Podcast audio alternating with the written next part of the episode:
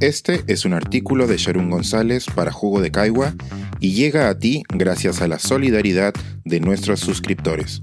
Si aún no estás suscrito, puedes hacerlo en www.jugodecaigua.pe. La política de lo racial y lo racial de la política.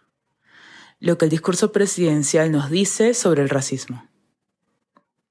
Es la primera vez que leo el discurso de fiestas patrias de un presidente de la República. Crecí sin que me interesara la política. Como adolescente ya percibía al ámbito político con cinismo, gracias a la corrupción y el elitismo. Era un asunto reservado para unos pocos y el chance de corromperse al entrar a él era alto. No recuerdo a alguien enseñándome esto explícitamente, pero de las conversaciones con personas de mi edad, recuerdo que eran premisas ampliamente aceptadas. Hoy, esas personas y yo compartimos percepciones sobre nuestro nuevo presidente y discutimos el futuro político. Podemos atribuir este nuevo interés a la celebración del Bicentenario o a la polarización reciente. Puede ser también una cuestión de edad. Nacimos inicios de los 90 y ahora compartimos la treintena. Recordamos los diarios Chicha y la televisión basura en su pico. En noviembre del año pasado se difundió mucho la etiqueta Generación del Bicentenario. ¿Se trata de nosotras y nosotros? ¿O de la generación más joven y representada por Inti Sotelo y Brian Pintado?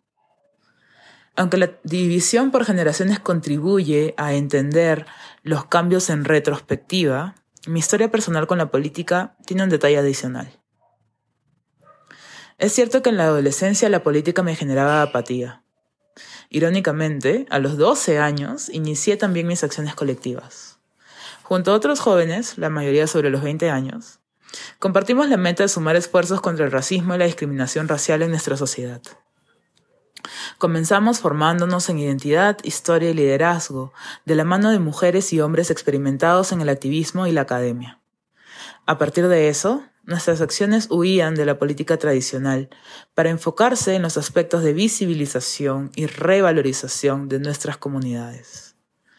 Con el tiempo aprendí que esas eran también acciones políticas. Creo que lo que temíamos entonces era la política partidaria, o aquella que tiene como propósito conseguir puestos por elección popular.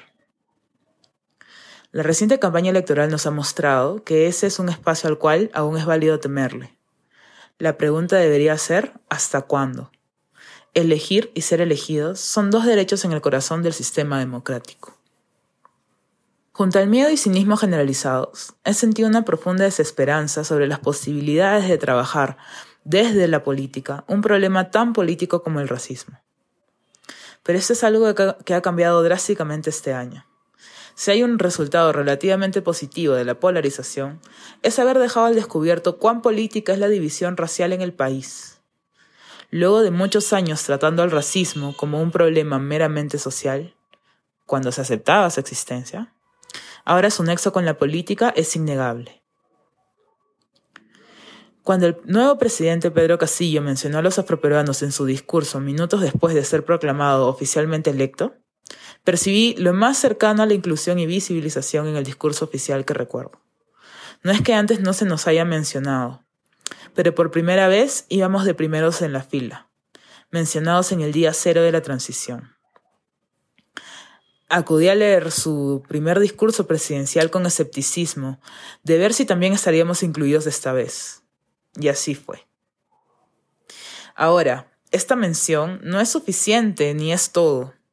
Sin embargo, junto a los siglos de invisibilidad, es significativa. Incluso, es esperanzador oír en un 28 de julio hablar sobre las castas y diferencias instauradas en el virreinato y que persisten hasta hoy. El problema del Perú no solo es un problema de ricos y pobres, sino también de la racialización de la pobreza. Reconocer explícitamente la existencia de un régimen racial nos acerca al compromiso político de erradicar el problema. ¿Cuál será el siguiente paso?